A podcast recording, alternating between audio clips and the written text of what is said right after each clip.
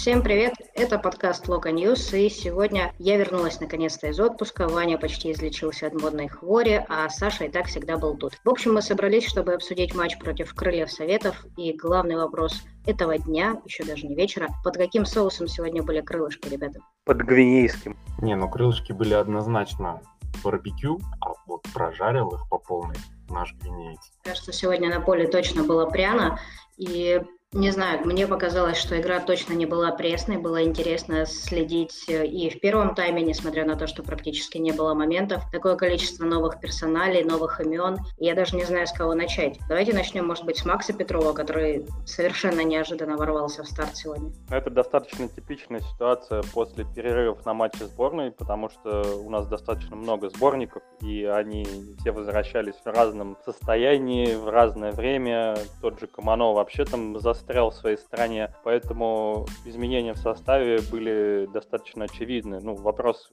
именно по персоналиям, но то, что состав будет интересный, это было понятно до матча. Ну и плюс э, игры после сборных всегда достаточно тяжело даются командам, мы это знаем, и тем ценнее сегодня победа. Ну, на самом деле, говорят, что благодаря последним тренировкам Макса Петрова и его товарищескому матчу с ЦСКА Никитин был отправлен в факел, потому что Макс был просто хорош. Я, честно, сам матч не смотрел, ничего не могу сказать, но так говорят. В принципе, и Ваня тоже верно подмечает, что у нас очень много сборников, соответственно, кто-то должен был выйти в старте, потому что ну, не у всех много сил, там с физикой тоже кого как, кто как вернулся, кто сколько сыграл, кто какие расстояния преодолел. Сегодня порадовало то, что мы наконец-то не просели после 60-й минуты, что с нами было постоянно в августе. И тем удивительнее, что это случилось именно после матчей сборных. Как будто бы мы тут сборы провели в это время, хотя пол команды не было. Помнишь, похожая история была у Балыча, что он очень любил, э, ну как любил, умел использовать паузы на игры сборных для того, чтобы довести игроков, которые которые были послабее до определенных кондиций. Возможно, Марко Николич э, что-то подобное тоже сделал. По поводу дебюта Петрова, там, наверное, ничего яркого а, не было, хотя в нескольких эпизодах он действительно большой умница. Видно, что он юркий такой парень с головой и с хорошим видением поля, с желанием идти в атаку, делать что-то интересное. Но было видно, что он расстроен, конечно. Наверное, хотелось как-то ярче дебютировать. Будем надеяться, что это не только история про матчи сборных, но еще какие-то свои шансы. Макс Петров, которого очень давно хвалит вся около локомотивская тусовка, все-таки получит. Вообще, на самом деле, посмотрите, как повезло нашим новичкам и тому же Максу Петрову. Только одни только приехали, другой только в старт, и сразу матч против Бейла. Но это все-таки уровень, согласитесь. Нельзя было об этом не сказать. Вообще, по игре в первом тайме вы обратили внимание, э, как акцентированно мы забрасывали на Керка? Я не знаю, вы смотрели товарищеский матч против ЦСКА сильно внимательно? Было ли там что-то подобное? Или это именно придумка под крылья, которую реализовал Марко? Я думаю, что это на самом деле было просто с течением обстоятельств, потому что крылья достаточно играющая команда, и в этом, наверное, даже был наш плюс, что мы первый матч после сборных проводили именно против них, а не против какого-нибудь автобуса, который встанет и иди его скрывай. А у нас э, вышел состав, который там первый раз в жизни вместе, по сути, играл. И с этим были бы проблемы. А так мы могли играть э, в излюбленной манере на контратаках, которые у нас достаточно уже хорошо получается. А Керк просто выступил таким наконечником копья, потому что Федор все-таки любит больше там с мячом повозиться, на фланге, в центр отойти, а Керк именно играл как нападающего такого центрального. Ну, я вот, кстати, в этом плане немножко не понял задумку Николича, потому что то, что я читал, то, что я слышал, видел, это больше все-таки человек, который, наоборот, пасует, а не забивает. Я думал, что он будет вторым форвардом подносить снаряды Феде, а получилось наоборот.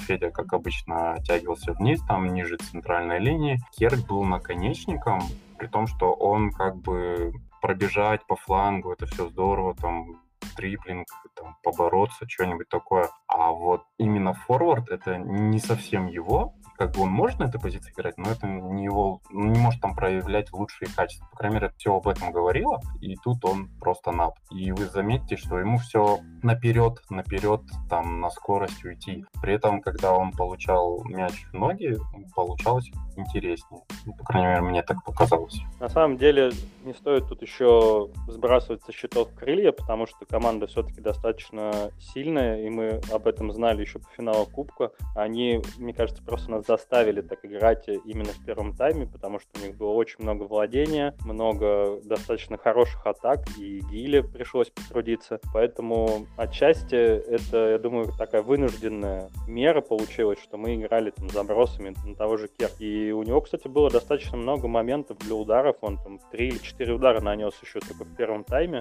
К сожалению, реализация пока хромает, но это его и первый официальный матч еще. Я отметил, что по статистике у него, в принципе, с прицелом не очень. Там каждый четвертый, каждый пятый удар э, достигает цели в плане гола. Ничего себе не очень. У него статистика четвертый, пятый удар, гол. Ну, Саша привык к Камано, который вышел, вот три удара, два мяча, извините. Так что надо соответствовать. Нет, на самом деле, мне почему-то Керк сегодня очень напомнил Фарфана, не записывайте меня в расисты, не внешне, просто, мне кажется, в какую-то подобную игру Локомотив играл, когда у нас был Фарфан, мы могли себе позволить что-то подобное, забросить на ход и знали, что он всегда там, как маленький танк, себе отвоюет немножко пространства для того, чтобы нанести удар. Вот как раз-таки вроде бы Керк так плотно ведет борьбу, но дотянуться до мяча, да, выловить, выудить себе эту возможность для того, чтобы нанести тот самый удар, то есть про продемонстрировать скиллы убийцы ему сегодня не удалось. Но будем считать, что это все демо-версия будущего локомотива, на который мы будем смотреть потом. И в этом будущем локомотиве, мне кажется, однозначно очень большую роль будет играть Бека-Бека. Я знаю, что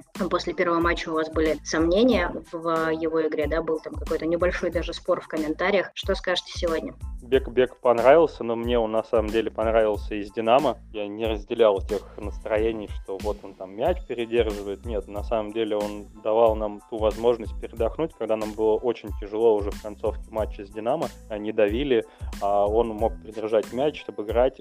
Он этим же, в принципе, и занимался сегодня. То есть очень классно держит мяч, может обыграть, не боится этого делать и хорошо продвигает мяч дальше. Часто еще и играет в касание. Мне вот этот момент понравился, когда он не боится переводить там, на другой фланг и так далее. Сегодня у нас вообще такие смотрины, прям новичков были. Нам показали всех, кто-то вышел в старте, кто-то вышел на замену. Мне так все понравились. Анджарин там собрал несколько фолов, тоже обыгрывал, не боялся идти в обыгрыш. Причем он достаточно мощный парень, еще и в отбор там пару раз успел вступить. Скажу по Алексису, у нас были тогда, наверное, настроение то, что Динамо очень много прессинговал, и это смотрелось опасненько.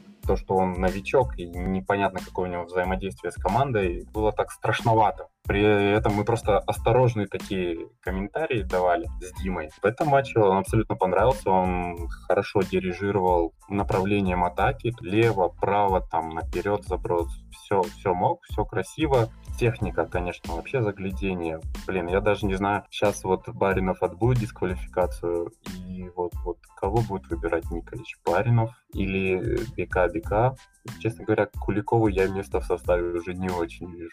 На самом деле это же очень хорошо, что у нас появилась конкуренция в опорке. Там вроде как было много народу, но играли почти одни и те же. Мы это обсуждали как-то в конце августа, что у нас особо нет ротации именно в центре. А сейчас она появилась, и у Николича есть разные варианты игры, да, он может выпустить разные сочетания. Плюс еще появился Марадишвили, который тоже достаточно круто вышел, хорошо боролся, там несколько передач неплохих отдавал вперед. Поэтому это такая приятная головная боль для Николича, мне кажется. Ну и плюс э, конкуренция, это же тоже очень хорошо. Каждый будет стараться бороться за место в составе. Кстати, с одной стороны кажется, да, что Куликов по имени, если мы берем просто всех перечисляем, сильно проигрывает конкурентам, но с другой стороны он сегодня выдал достаточно хорошую игру. И мы помним, например, сезон Дмитрия Тарасова, когда там рядом был Диара и когда был Кучук. Ну, в смысле, абсолютно не самого высокого уровня игрок иногда может выдать фантастический сезон. Мы никогда не знаем, как в определенном сочетании начнут раскрываться игроки. Возможно, для Дани Куликова вот эта конкуренция, которая сейчас возникла в центре поля, она даст ему какой-то стимул, наконец-то, для того, чтобы резко вырасти и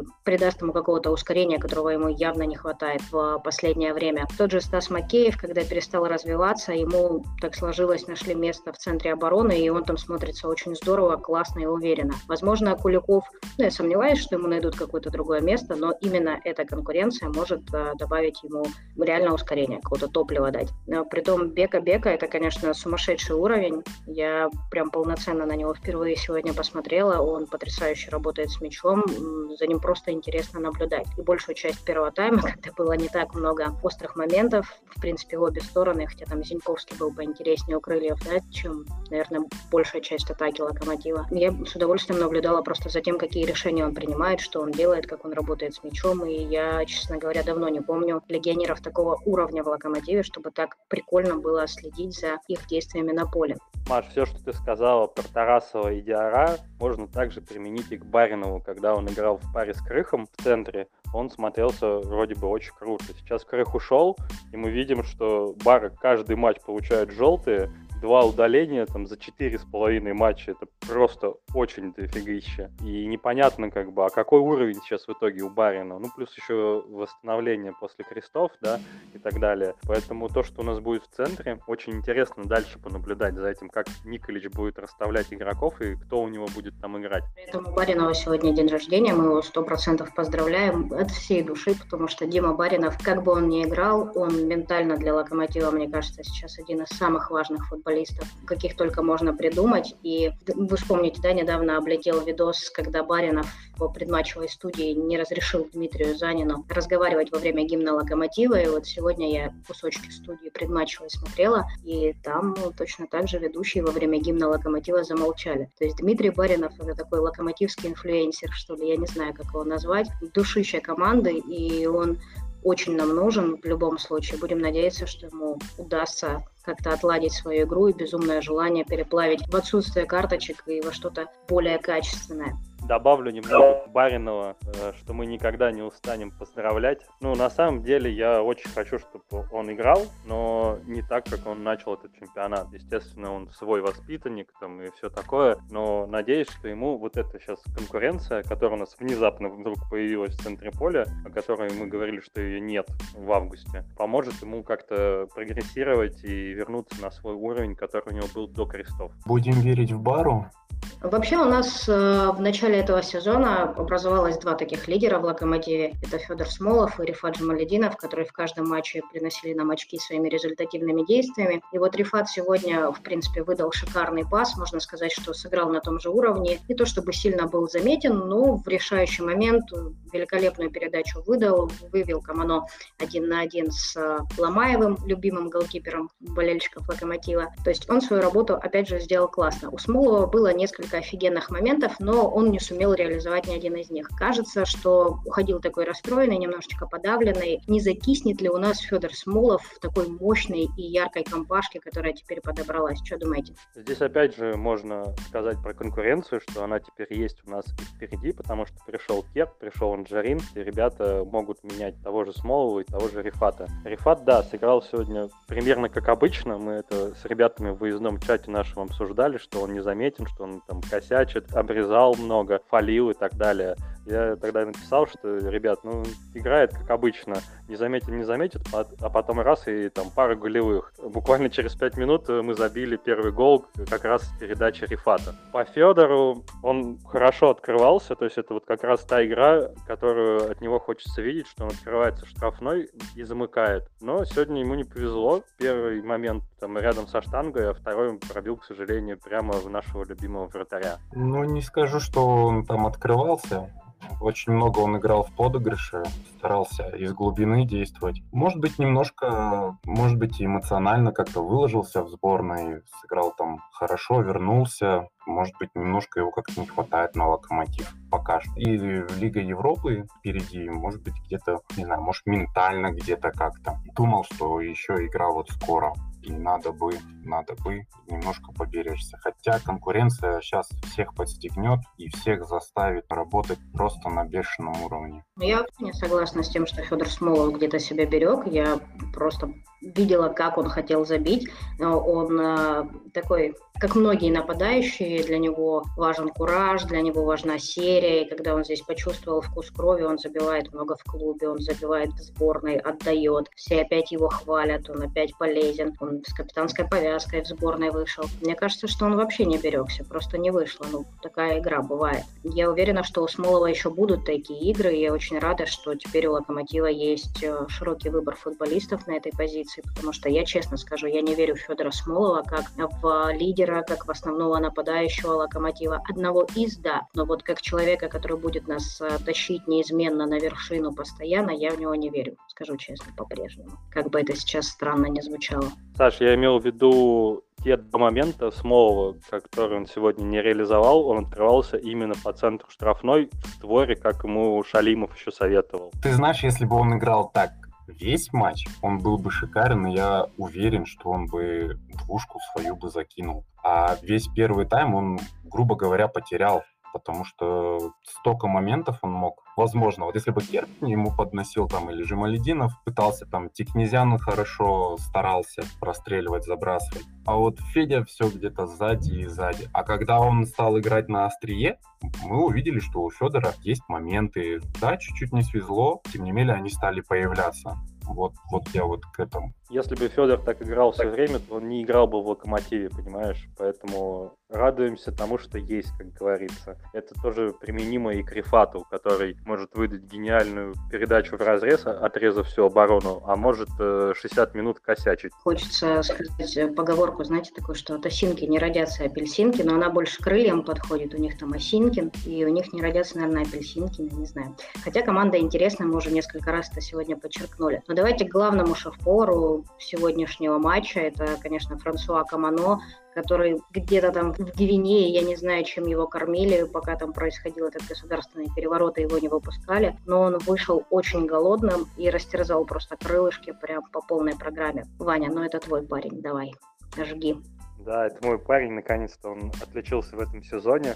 У него как-то не шло в начале чемпионата, хотя он был очень активен. То есть я не разделял, опять же, тех мнений, когда люди говорили, вот, Камано там плохо. Да, конечно, все его судили по крутой весне, когда он забивал, отдавал, но он очень сильно помогал команде, играл на команду, в защите постоянно отрабатывал, что очень нравится. А сегодня у него еще и получилось круто завершить два момента, которые он, по сути, и имел. Еще мне понравился Э, тот момент, Маша говорила в начале, что когда чемпионат только стартовал, то Локомотив тащили Смолов и Жамалединов, да, то есть они делали результат, там, забивали, отдавали и так далее. И очень круто, что у нас появился еще один человек, да, который э, забил и показал, что от него тоже может быть исходить опасность, потому что перекрыть, грубо говоря, там одного-двух человек может сейчас почти любая команда. А когда понимаешь, что опасность может исходить чуть ли не от любого, это уже становится сложнее. Меня в этом плане, знаете, знаете, что беспокоит? Э, что сейчас, ну, вот как было весной,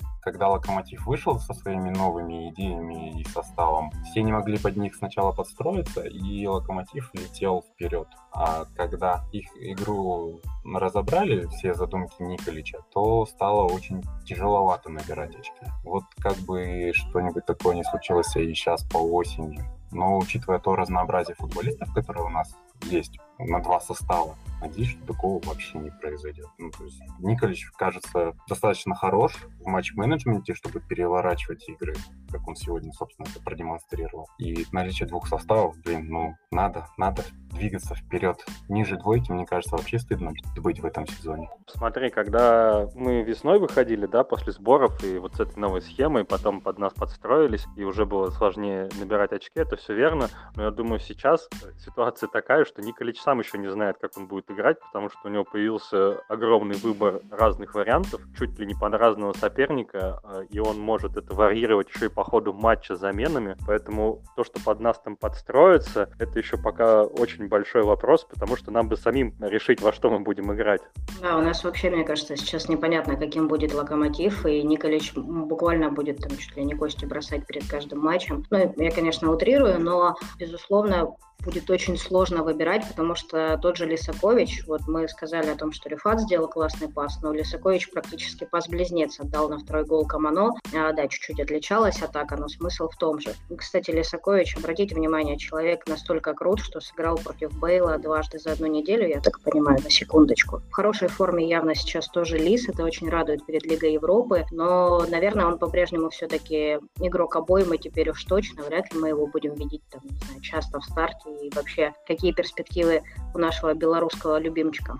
Будто мы до этого его видели часто в старте. Ну да, сейчас у него возможность будет, возможно, меньше, а возможно столько же. У нас достаточно насыщенный график сейчас будет э, осенью Лига Европы, чемпионат.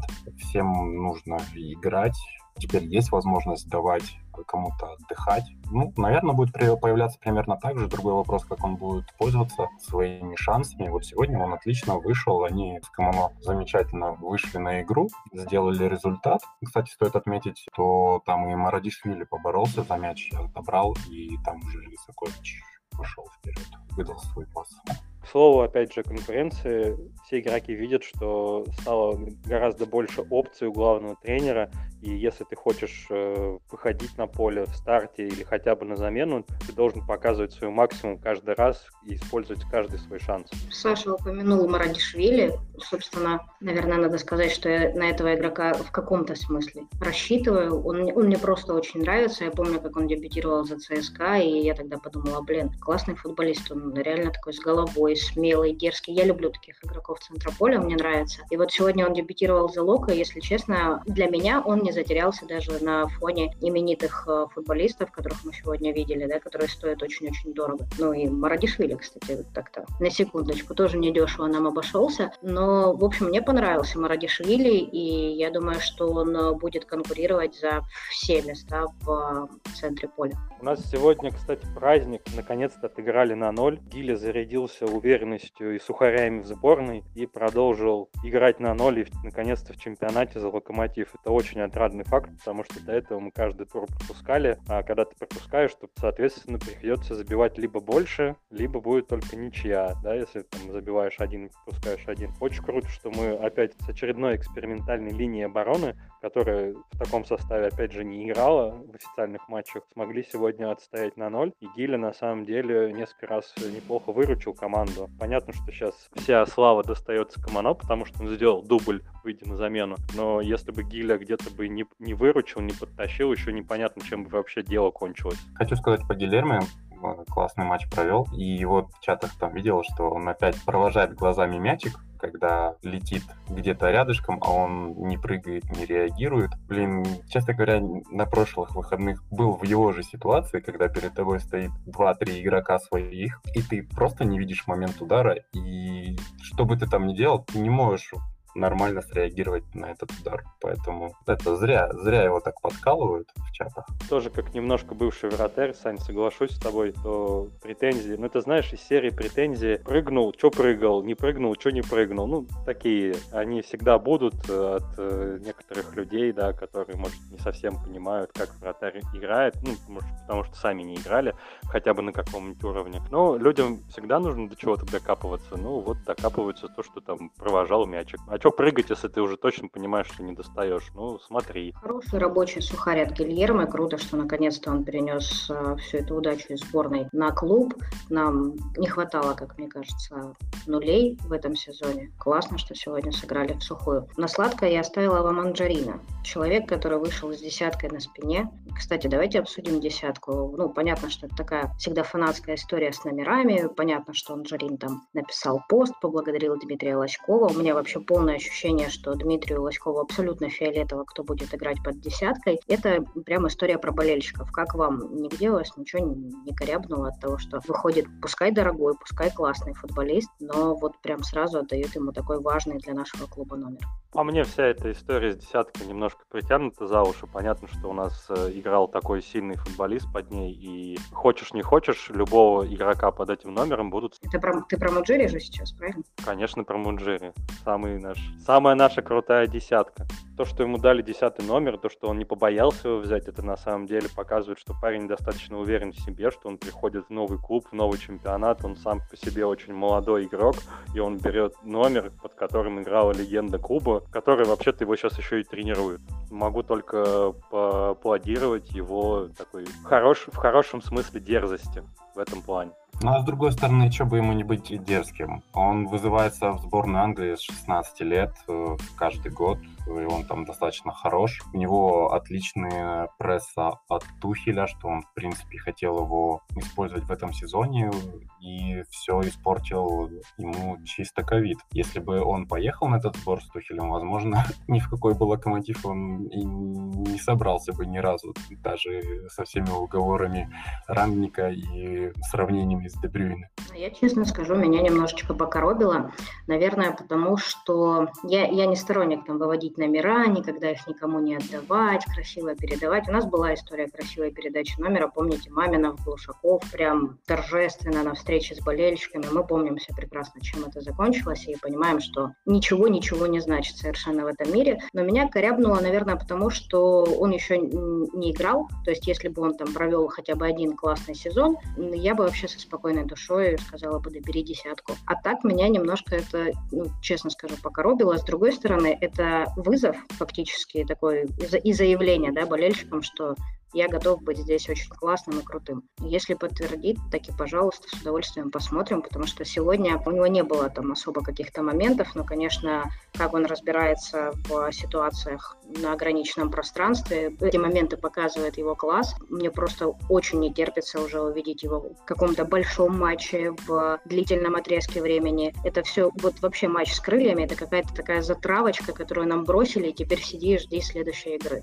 Здесь схожая ситуация с Бека Бек, когда он вышел с Динамо, кому-то понравилось, кому-то не понравилось, поэтому пока выводы делать это само собой рано, хочется на него посмотреть э, чуть-чуть больше, да, он там вышел на 15-20 минут, но даже в эти 15-20 минут лично мне он понравился, то есть он там минимум пару фолов на себе собрал после обыгрышей, очень достаточно таких хороших, породистых. Поэтому посмотрим, как он дальше будет играть. Я думаю, сейчас с нашей конкуренции двумя составами все будут так или иначе получать э, какое-то игровое время, плюс сейчас добавится Лига Европы. Для него, я думаю, выступления в Европе будут э, большей мотивацией, чтобы показать себя. Так, ну вопрос вроде бы достаточно дежурный. Лучший игрок матча. Будут у нас разночтения? Я уже говорил немножко про это. Понятно, что Каманов молодец и сделал дубль, принес победу команде, но я бы еще отметил Гилермо, который и в первом тайме выручил пару раз команду, и во втором. Да, это были, может, какие-то не супер спасения, как у Ломаева в эпизоде с Федором, но тем не менее это тоже очень хорошо, что у нас основной вратарь достаточно уверен в себе и может э, подчищать какие-то огрехи нашей экспериментальной почти каждый матч защиты. Ну, согласен, что Гильермо, конечно, был хорош. Мне почему-то хочется еще вот Бека Бека выделить. Ну, не знаю, насколько уместно. Мне просто очень понравилось, как он дирижировал атакой, управлял ее всеми вот этими вот направлениями. Умение придержать мяч, не потерять, скажем так, притормозить, подумать, посмотреть. И при этом все это занимает считанные секунды. То есть не прям так, чтобы долго озирается по сторонам, а что же ему сделать. Я бы тоже, наверное, отметила и Гильермо, и Бека-Беку, а, потому что, ну, я, собственно, уже сказала все об их игре, она очень классная была сегодня. Но и давайте для до, до кучи я буду сегодня, чтобы у всех были разные мнения, я буду за банальность, за Камано, потому что чувак совершил подвиг, просидел там где-то в Гвинее, в непонятной ситуации, приехал сразу же с самолета, пошел тренироваться и вышел как настоящий зверь, просто растерзал соперника. Это очень круто. Это говорит о том, что он а, заряжен на борьбу и что голова его исключительно вся в футболе. Это важно. У нас впереди очень сложный отрезок. Ну, собственно, пора завершать наш подкаст. Мне кажется, мы обсудили уже сегодня все. И получается, что на этой неделе мир увидел два великих трейлера. Первый трейлер — это трейлер новой «Матрицы», а второй — это нового «Локомотива». И я согласна, черт с ним, пускай нас разочарует новая «Матрица», и Нео окажется не таким классным, каким он был раньше, но я очень надеюсь, что нас не разочарует новый «Локомотив», и Марко Николич окажется тем самым избранным. Пишите комментарии, рассказывайте, чего вы ждете от нового сезона, и, конечно же, болейте за Локом. Всем пока.